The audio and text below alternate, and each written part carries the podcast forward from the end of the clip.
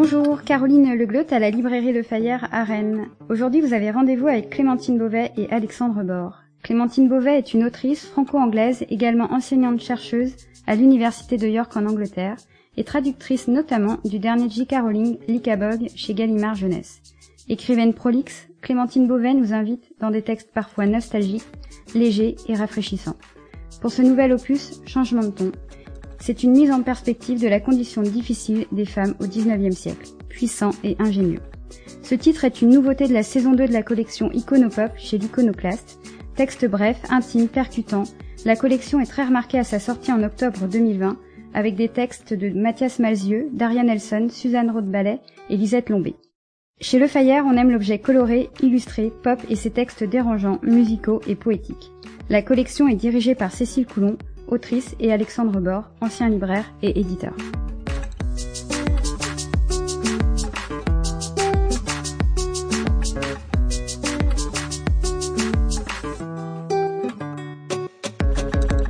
Bonjour et bienvenue dans ce podcast de la librairie Le Fayère à Rennes réalisé par Arnaud Vasmer, des entretiens durant lesquels nous vous proposons d'entendre un auteur ou une autrice ainsi que la personne qui l'édite et dans cet épisode, l'histoire d'une faiseuse d'ange du 19e siècle en votre compagnie Clémentine Beauvais. Bonjour. Bonjour. Décomposé, c'est euh, le titre de votre livre paru aux éditions euh, L'Iconoclaste dans la collection euh, Iconopop que, que dirigent Cécile Coulon et Alexandre Bord. Le second sera avec nous dans un instant. Vous y racontez Grace, dont on sait dès le début qu'elle décède en 1855 au détour d'un sentier. Et vous allez remonter la vie de cette femme qui a été euh, couturière et qui a eu euh, différents usages de ses aiguilles pour euh, réparer les plaies des femmes victimes de la violence des hommes ou pour les faire avorter notamment. Comment est née cette histoire de décomposer? Elle est née euh, il y a vraiment très longtemps parce que j'ai j'ai 32 ans et je crois que j'ai eu l'idée quand j'en avais 16 parce que euh, La moitié de votre vie. Ouais, exactement. Euh, parce que j'étais, euh, bah, comme tout le monde, à l'école, au, au collège, au lycée, et puis j'ai découvert la charogne de Baudelaire. Euh, Enfin, une charogne qui est vraiment, enfin, l'un de ses plus beaux poèmes, euh, objectivement, quoi. Je pense que c'est très difficile de contester que c'est un poème absolument sublime. Et qu'à l'époque, déjà, je me souviens, je l'avais lu, puis je m'étais dit, mais c'est magnifique, c'est incroyable, c'est extraordinaire, c'est ce, récit d'une femme, en- enfin, du, non, pas d'une femme, d'une charogne en décomposition sur le bord d'un sentier. Mais en même temps, quel, quel goujat quand même de terminer en disant à sa muse, euh, et toi, euh, quand tu seras morte, tu iras dire au ver de terre que euh, je t'ai beaucoup aimé et tout. Et je trouvais, je trouvais quand même c'était vraiment un goujat de faire ça. Et euh, là, voilà, c'est en fait la mise en œuvre de cette idée, c'est-à-dire qui est cette charogne. Alors, on sait jamais dans le dans le poème d'origine si c'est un animal ou un être humain. C'est très probablement un, plus un animal qu'autre chose. Moi, j'en ai fait une femme. Et surtout, cette charogne, elle va parler à la muse de Baudelaire, dont j'ai j'ai laissé entendre que c'est euh, Jeanne Duval ou Jeanne Lemaire, c'est peut-être pas le cas d'ailleurs. Euh, En tout cas, c'est le prénom que vous avez vie, utilisé, euh, voilà, c'est le prénom que j'ai utilisé et l'histoire que j'ai utilisée. Et donc c'est le dialogue entre ces deux femmes en marge du grand poème. Voilà. Vous avez parlé effectivement de la, la décomposition, la charogne, parce que vous jouez aussi avec ce vocabulaire de la pourriture, ce vocabulaire de la décomposition. C'était un défi pour en faire un texte poétique de passer par ce vocabulaire-là? Bah, honnêtement, la, la grosse inspiration derrière, qui est quand même une charogne, c'est enfin le modèle qu'on a. euh, alors avec d'autres choses, hein, il y a eu il y a eu pas mal de, de tableaux, de, de charognes aussi, de, de choses qui ont qui ont contribué à rendre belle cette espèce de, de, de portrait de, de tout ce qui est pourri, de tout ce qui est abject, etc. Et moi, oui, je me suis bien amusée en fait. Il y a des j'ai j'ai bien aimé personnifier aussi les, les insectes qui euh, qui euh, qui sautillent sur les globes oculaires, tout ce genre de choses là. Et c'est aussi une, une, une occasion de parler du corps, euh, pas forcément d'ailleurs en décomposition, aussi du corps du corps sensuel, du corps euh, euh, obligé, euh, forcé, de, tous les états du corps en fait. Effectivement, il y a tous ces états du corps dans votre livre, Clémentine Beauvais, que soit le corps aimé ou que soit le corps maltraité. Là aussi, c'était un défi pour en faire un texte poétique avec la dimension, on peut penser surnaturelle, en tout cas sublime, de parler de cette violence qui est faite au corps des femmes, surtout en ce 19e siècle, et surtout quand il est histoire ici de prostituées. Oui, et en fait, il y a, plusieurs, euh, y a plusieurs choses qui sont un, défi. Je pense que l'un des défis, c'est de pas sombrer dans le voyeurisme euh, simple, donc euh, de, de faire une accumulation de, de ces mots français qui sont en fait très beaux. hein. Il y a beaucoup de mots qui ont un rapport avec la, la pourriture, le gluant, le, le, le, le flasque, le visqueux, qui sont en fait des, des mots qui sont très, très attirants en français, qui sont presque onomatopéiques pour beaucoup et tout. Mais il faut pas non plus tomber dans une espèce de voyeurisme total là-dedans. Donc pour moi, c'était important. Enfin, vous avez dit le terme mal maltraité pour le corps et je pense que c'est un, un, très bon terme. J'y avais pas pensé parce qu'en fait il y a le corps qui est maltraité parce qu'il est violenté euh, et c'est le cas pour plein de personnes que que Grace rencontre. Parce qu'elle est prostituée et puis comme par hasard il y a beaucoup de femmes qui rencontrent des commodes euh, dans des pièces. Eh oui des consoles. Ouais. Des consoles pardon. Pour le coup c'est un fait historique hein, le, le, coup de Baudelaire et de la console. Et euh, en fait il y a aussi une question de traitement, c'est-à-dire que comment on traite ce corps des femmes et pour moi la, la partie médicale alors monsieur évidemment je suis pas du tout une experte en médecine mais la partie médicale était importante, c'est-à-dire que Grace est tout autant une tueuse, parce qu'elle devient une tueuse, qu'elle est une réparatrice de corps euh, de femmes, et, euh, que l'aiguille à, coudre, qui est ce qu'elle commence à faire pour, euh, bah, pour simplement être couturière, va servir ensuite à réparer des corps. Et parfois ça va être en recousant des plaies, et parfois ça va être en avortant des, femmes qui ont été victimes d'une grossesse accidentelle. Ça paraît extrêmement étrange de le dire comme ça, mais, de facto c'est ce qui se passe. Et, donc ça m'intéressait d'interroger cette pluralité là de corps qui sont traités, pas bien traités, traiter dont le traitement médical ne s'est pas fait correctement, etc., etc. Et, et c'est à ces moments-là, pour revenir à l'idée de poésie, que qu'on peut réinstaurer non pas du voyeurisme, mais du soulagement, un côté réconfortant, etc., qui, qui va un peu contrebalancer le côté glauque euh, de la pourriture. On aussi, hein, dans votre livre, Clémentine Beauvais, euh, décomposé entre le corps qui est un objet et le corps qui est un sujet, on a l'impression que grâce, malgré le fait qu'elle soit euh, mise au, au, banc de la société par les actes qu'elle commet, mine de rien, elle appelle euh, les prostituées ses sœurs, et c'est elle qui a ces femmes dont les corps sont utilisés comme des objets, va leur donner une personnalité, va les réparer, va les considérer individuellement, même son compagnon, euh, qui est un apprenti euh, médecin qui connaît tous les noms des os euh, des, du corps humain, bah, ne considère le corps humain finalement que comme un objet lui aussi.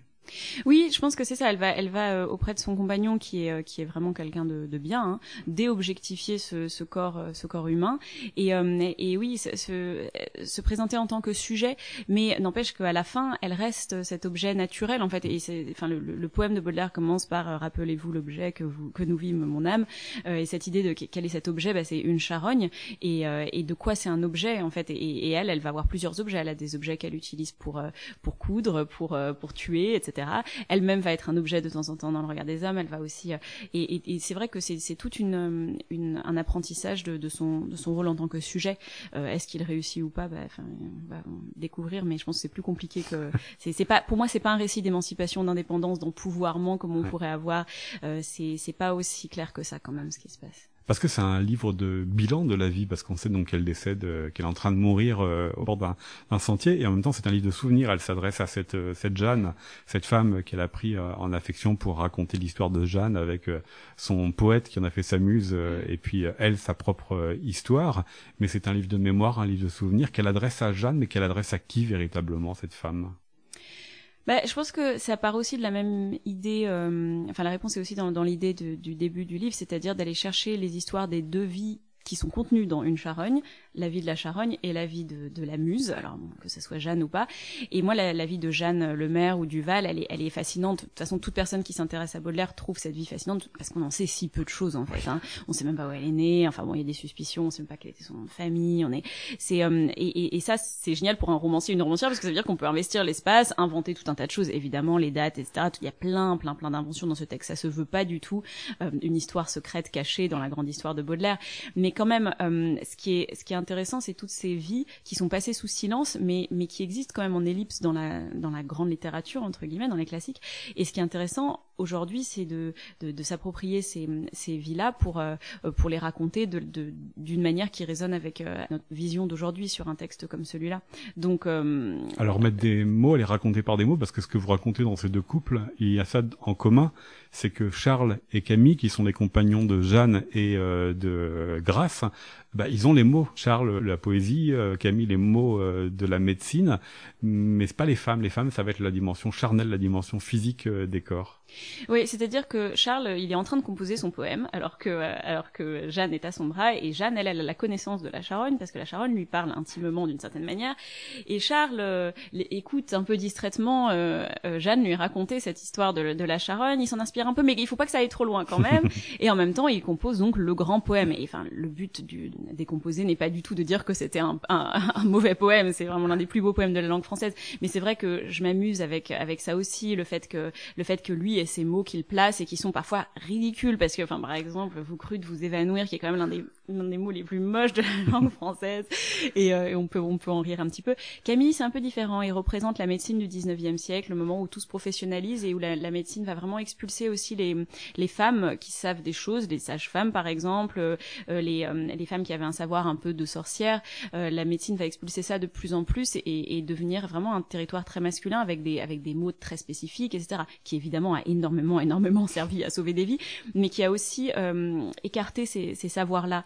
Et donc, euh, et donc Grace, qui est une espèce de, de sorcière hein, d'une certaine manière, qui a appris ça toute seule sur le tas avec son aiguille, va contrebalancer en fait les efforts euh, euh, scolaires de, de, de, Camille, qui est aussi très jeune et qui a une vision très très très rationnelle de, du corps. Ouais, notamment, elle va s'apercevoir que chaque corps humain est différent, donc il faut adapter le matériel à, à chacun des corps qu'elle va avoir à, à, réparer ou à, à soulager. Clémentine Beauvais, je voudrais qu'on s'intéresse à, à la forme de votre livre, parce que c'est un livre qui est dans la collection euh, Iconopop, qui est une collection, euh, on en reviendra tout à l'heure avec euh, évidemment votre éditeur Alexandre Borm, une collection de livres poétiques, dans lequel figurent quand même des illustrations. Il y a un travail à partir de photos qui montrent des fragments de corps d'une femme tout au long de, ce livre. Quelle fonction ces images pour vous? Alors ces illustrations, c'est un travail du graphiste Quentin Leeds. il y a beaucoup de, enfin tous les autres livres de l'Iconopop sont aussi illustrés et certains par l'auteur ou l'autrice même. Moi, j'en avais pas du tout la capacité. et, euh, et, donc, ce travail, ça part d'une d'une image, d'une statue un peu antique, un peu à canon de beauté classique, et elle est donc décomposée à l'intérieur jusqu'à arriver jusqu'à la tête, à la, à la toute fin. moi, je trouve que c'est bien parce que ça fait une espèce de, de, de ponctuation visuelle euh, euh sur lequel l'œil se repose avant de repartir dans le dans le dans le récit, et, et ça correspond tout à fait à la forme très libre aussi euh, verbalement, euh, qui a un côté aussi visuel évidemment parce que c'est en vers libre qui sont un peu éclaté sur toute la page. Pourtant, votre texte est aussi lui-même visuel par la manière dont il est mis en page, par les manières d'aller à la ligne, par le, les espaces que vous utilisez au sein même d'une phrase, au sein même d'une ligne. Ça, en revanche, est-ce que c'était pensé dès l'écriture? Ouais, ça c'est très pensé dès l'écriture. Pour moi, le, les, le, travail visuel sur ce type de vers libre, qui est un peu similaire à ce que j'avais fait dans un précédent roman, Songe à la douceur, euh, ce qui est très intéressant avec ce genre de travail, c'est qu'on peut jouer sur la gymnastique oculaire d'une certaine manière pour introduire des poses, des espaces, même même toute une, une dimension, une distance ironique peut être introduite par une distance physique. Et on peut avoir euh, par un mot euh, qui est décalé euh, complètement, par exemple, complètement déporté à la droite de la page, ça oblige l'œil à faire un mouvement qui oblige le cerveau d'une certaine manière à introduire un, un silence, une hésitation, un doute, etc. Ou l'inverse aussi, parce qu'il y a des dialogues entre Jeanne et Charles, on pourrait penser qu'ils parlent en même temps. Parfois. Voilà, alors les dialogues entre entre Jeanne et Charles qui sont présentés de manière plus ou moins théâtrale, euh, c'est aussi euh, c'est aussi une manière d'introduire des pauses, toute une, enfin en fait toutes les didascalies n'ont pas lieu d'être dans une dans une mise en page comme ça parce que c'est c'est comme, enfin c'est c'est c'est vu comme si c'était dit ou c'est dit comme si c'était vu quoi parce que c'est aussi une collection qui euh, publie des textes qui sont euh, faits pour être entendus. Comment est-ce que vous avez pris en compte cette dimension-là, alors que l'on vient de parler d'une autre dimension, qui est la dimension visuelle? Donc ça pourrait paraître contradictoire l'un et l'autre. Oui, alors je nuancerais ça un peu dans mon cas, parce que c'est vrai que c'est complètement le cas pour des textes, euh, bah, évidemment, de Lisette Lombé, d'Akhenaton, etc. Euh, moi, ma poésie, pour moi, elle est quand même très visuelle. Donc quand je la, je, la lis à voix haute quand même, hein, je la lis à voix haute. Mais, mais pour moi, ça m'est très difficile. Enfin, je veux dire, je suis pas une oratrice, quoi. Je ne lis pas à voix haute ma, ma propre poésie en public ou très rarement. Euh, et, euh, et, parce que la dimension visuelle est si forte, en fait, c'est assez dur à lire à voix haute. Euh, c'est assez difficile. Alors ça a été fait. Il y a eu un audiolivre super de, de à la douceur, lu par Rachel Arditi. J'espère bien que celui-là sera aussi en audiolivre. Il faut trouver des stratégies orales pour rendre ces, ces poses, ces, ces stratégies visuelles. Donc moi, je, je m'inscris pas du tout dans le mouvement de poésie parlée qui, qui peut être le cas pour certains autres livres de l'iconopop, parce que parce qu'en fait, je, je, c'est pas dans mon ADN euh, ouais, littéraire, exactement. Et pourtant, avec Clémentine Beauvais, c'est donc à, l'Iconopop que vous avez adressé euh, ce texte. Pourquoi vous avez choisi cet éditeur, cette maison d'édition, à moins que ce soit l'inverse? En fait, c'est l'inverse. C'est Cécile Coulon qui m'a qui m'a approché au début parce qu'elle avait lu euh, Songe à la douceur et elle m'a dit euh, voilà, on lance cette collection.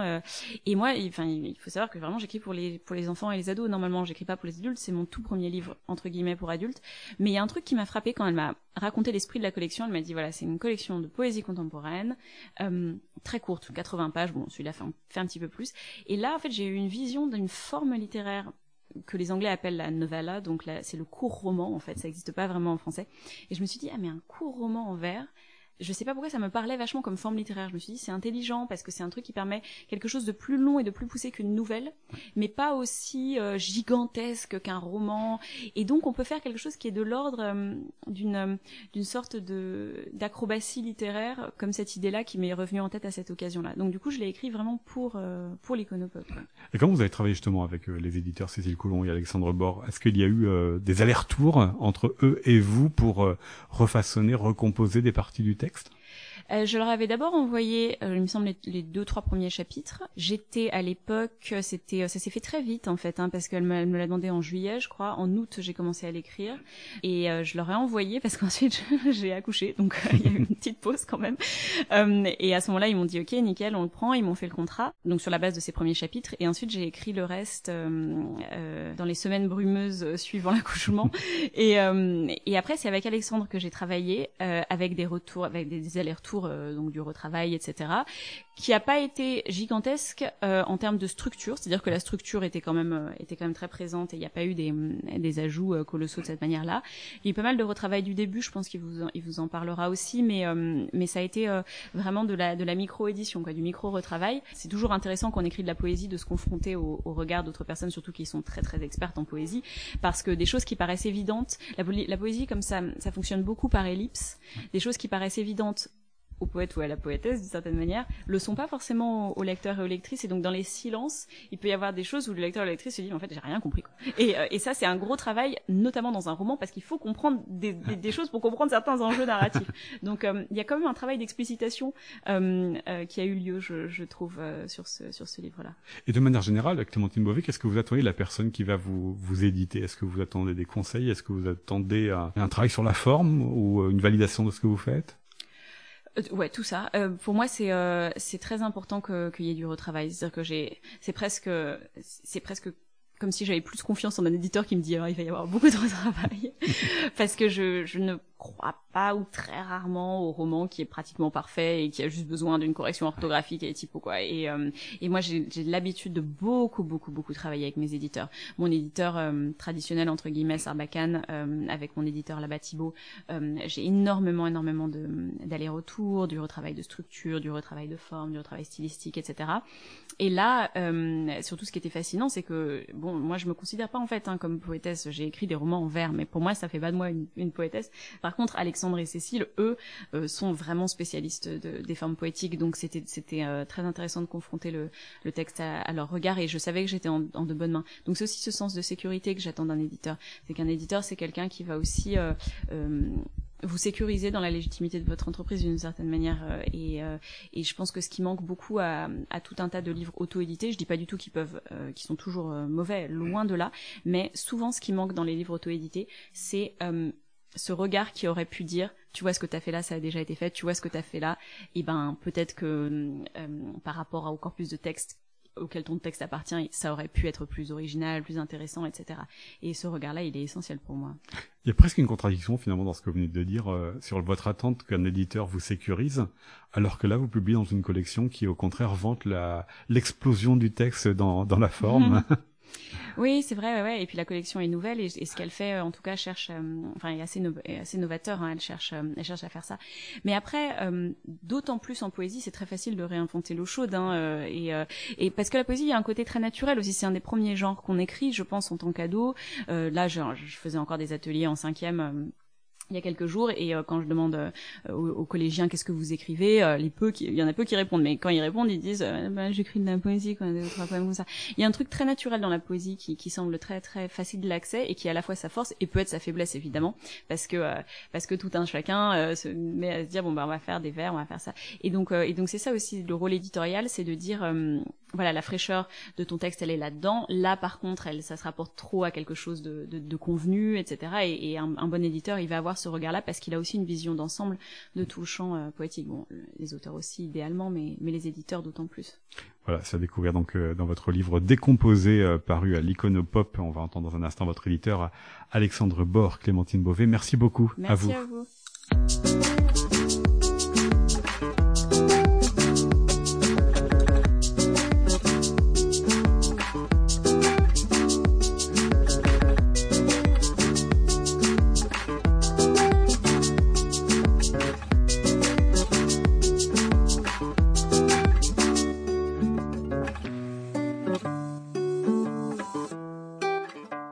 De notre euh, découverte de la collection euh, Iconopop des éditions Iconoclast, après euh, Clémentine Beauvais qui nous a parlé de son roman, de son livre euh, mêlant la poésie, le théâtre, le roman. Je sais pas trop dire comment le définir. C'est justement une une volonté. On va en parler en compagnie euh, de l'éditeur Alexandre Bord. Bonjour. Bonjour. Co-éditeur, hein, puisque vous euh, co-dirigez cette collection avec Cécile Coulon. Nous venons d'entendre donc Clémentine Beauvais nous parler de son livre décomposé, dans la manière dont elle a travaillé avec vous et puis avec Cécile Coulon qui lui a demandé ce texte à l'origine. J'aimerais avoir un peu maintenant l'autre côté, savoir vous votre version des faits. Comment vous avez travaillé euh, avec elle? Donc, elle nous a euh, dit qu'elle a donc euh, répondu à Cécile Coulon, qu'elle a livré un texte et qu'il y a eu quand même du travail, notamment sur beaucoup plus sur les, les premiers chapitres.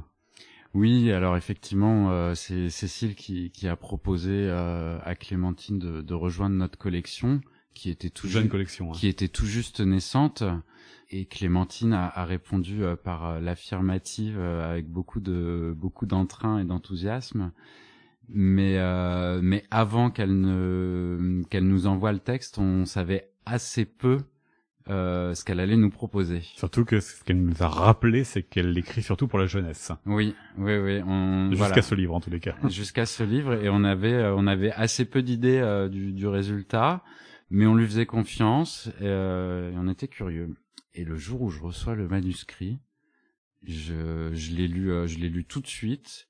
J'ai lu euh, d'une traite, je l'ai relu une deuxième fois quasiment juste après, et j'ai eu un enthousiasme euh, assez dingue, un bonheur de lecture. Euh, j'ai beaucoup ri, j'étais j'étais emballé. Je me suis dit mais quelle audace elle a.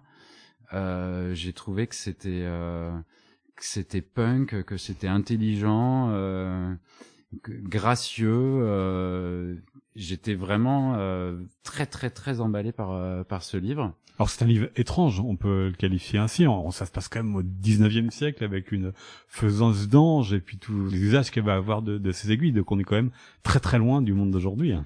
On est a priori très loin du monde. Oui, parce qu'il y a quand même le rapport au corps des femmes. on est a priori très loin du monde d'aujourd'hui, mais euh, il y a plusieurs choses qui sont très contemporaines. Alors effectivement, il y a le, rapport au corps des femmes et euh, cette réflexion qu'on a sur euh, le patrimoine, patrimoine culturel ces dernières années.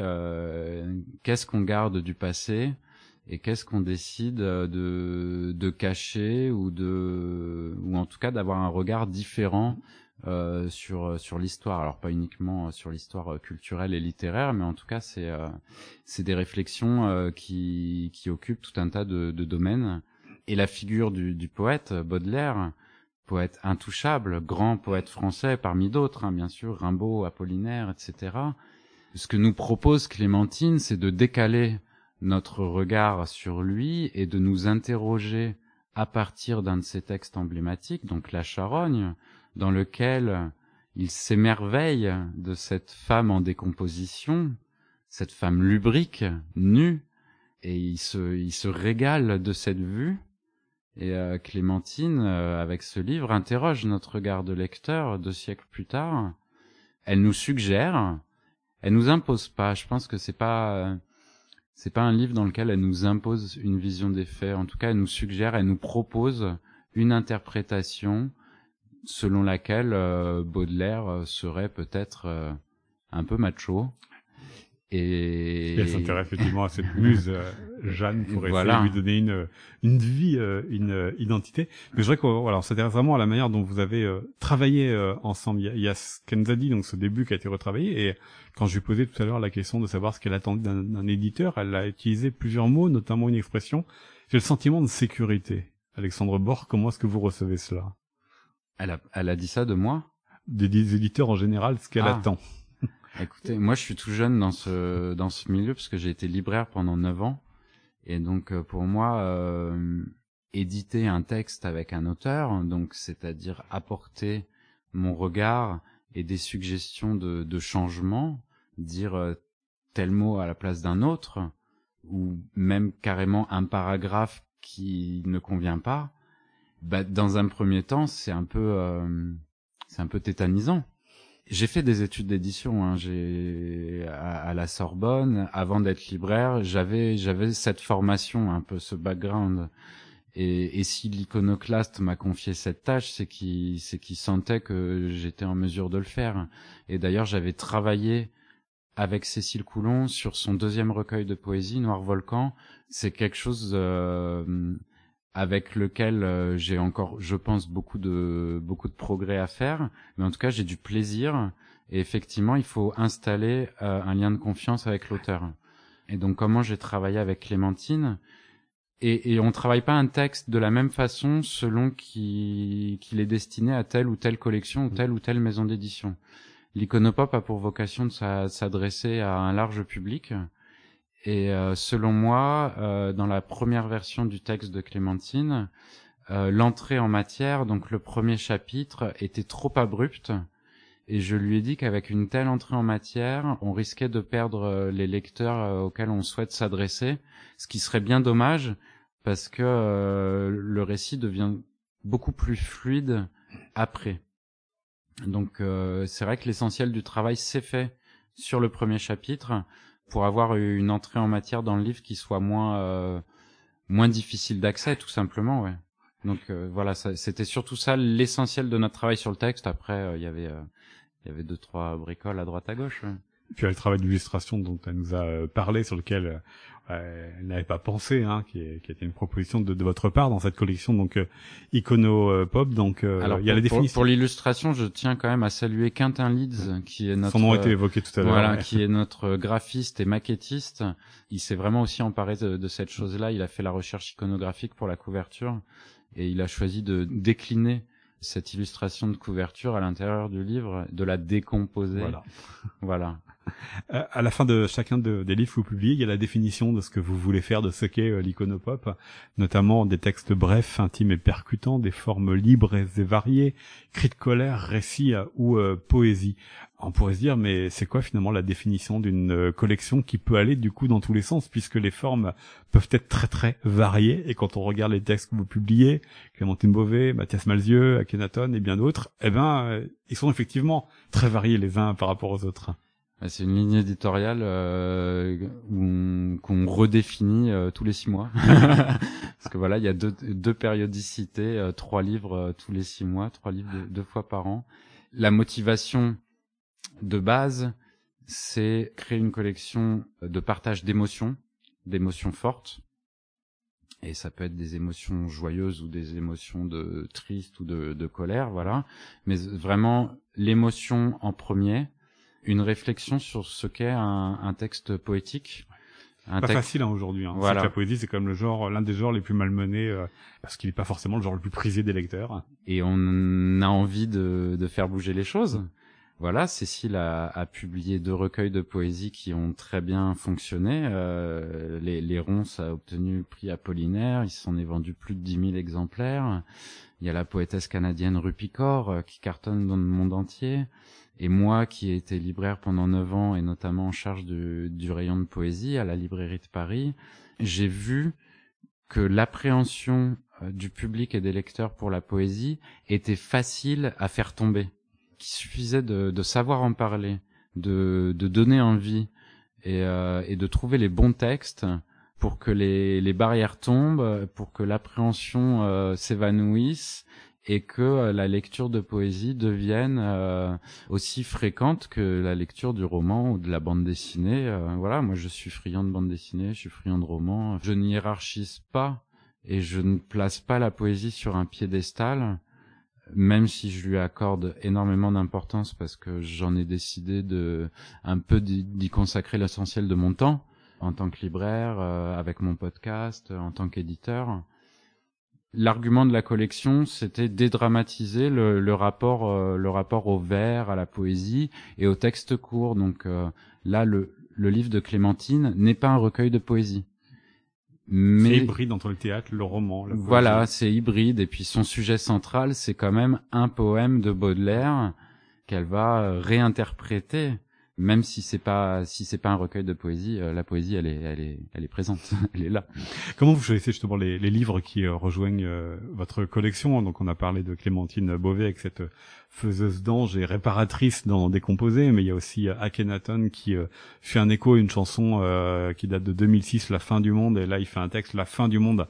Non, ça s'écrit pas pareil. le premier c'est la finitude. La fin de leur monde. De leur monde, voilà. C'était de la finitude et on passe ici à la fin bah, de ne pas avoir à, à manger c'est un texte très colérique, enfin en tout cas qui porte une rage, ou alors euh, texte encore complètement différent de Pauline de, de Labroix à l'art avec euh, Maison Tanière, dans lequel elle raconte dans une première partie, euh, alors avec chaque fois c'est la même chose, il y a sur une double page une photo et un texte. Première partie c'est toute la discographie qu'il y a dans la maison qui l'a hébergée, et la seconde partie c'est à partir des plafonds qu'elle écrit un texte. Donc ça n'a rien à voir les uns avec les autres. Donc qu'est-ce qu'il doit y avoir dans un texte ou chez un auteur pour qu'il rejoigne l'iconopop Alexandre Bord faut que ça nous plaise. C'est pas mal. euh, faut que ça nous plaise à Cécile et moi, euh, que ça nous émeuve. Hein. On repart sur euh, l'émotion dont je parlais tout à l'heure. Euh, je crois que ça, c'est déjà les, les notions euh, fondamentales. Et euh... faut que ça ressemble un peu à ce que publie l'iconoclaste par ailleurs. Oui, oui, oui, tout à fait, mais même dans, dans notre façon de, de penser cette périodicité, euh, trois livres en même temps, c'est ce que fait l'iconoclaste pour ses rentrées littéraires.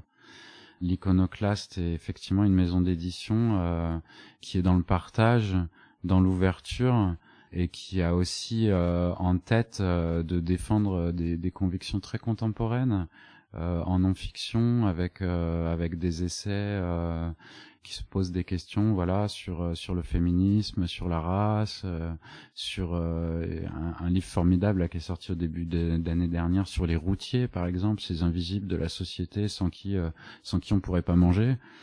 Voilà c'est une maison d'édition qui est, qui est ultra contemporaine qui est, qui est ancrée dans son temps mais qui prend pas ses lecteurs de haut qui souhaite élargir et, et l'iconopop se, se glisse à merveille dans, dans cette maison d'édition là par le biais de, de la forme poétique. Donc avec la sensibilité, vous l'avez dit, y avait donc aussi un rapport au, au quotidien, un rapport euh, au monde d'aujourd'hui hein, qui est très présent, euh, surtout chez Akhenaton, euh, notamment. Ouais, mais on veut que ça nous parle, mais chez Akhenaton, mais je, je pense qu'il y a aussi une notion de, de, du contemporain et d'aujourd'hui chez Pauline Delabroix l'art, qui s'est confinée avant l'heure, si vous voulez. Et, euh, et, même si euh, Clémentine Beauvais euh, parle du, du 19e siècle, elle nous parle d'aujourd'hui aussi, tout comme les, les trois premiers livres qu'on a publiés en octobre avec Mathias Malzieu, Lisette Lombé, Suzanne Roballet. C'est, elle nous parle de nous, mais nos émotions, elles nous arrivent aussi comme ça. C'est-à-dire que quand il y a des auteurs qui arrivent à nous parler de nous, je pense qu'on est plus facilement touché en plein cœur que si elle nous parlait de, de sujets euh, qui nous étaient plus, plus éloignés. Voilà, les prochains titres, c'est donc pour euh, l'automne prochain? Euh, Oui, ça sera en octobre. Des formes euh, qui vont encore exploser On va vous surprendre, j'espère. merci beaucoup. Merci, merci beaucoup. Ouais. Je renvoie donc à la lecture des livres, les six livres qu'à ce jour vous avez donc publiés à, à l'Iconopop et notamment à, à Décomposer de Clémentine Beauvais. Voilà, C'était un podcast d'Arnaud Vasmer pour la librairie Le Fayère à Rennes.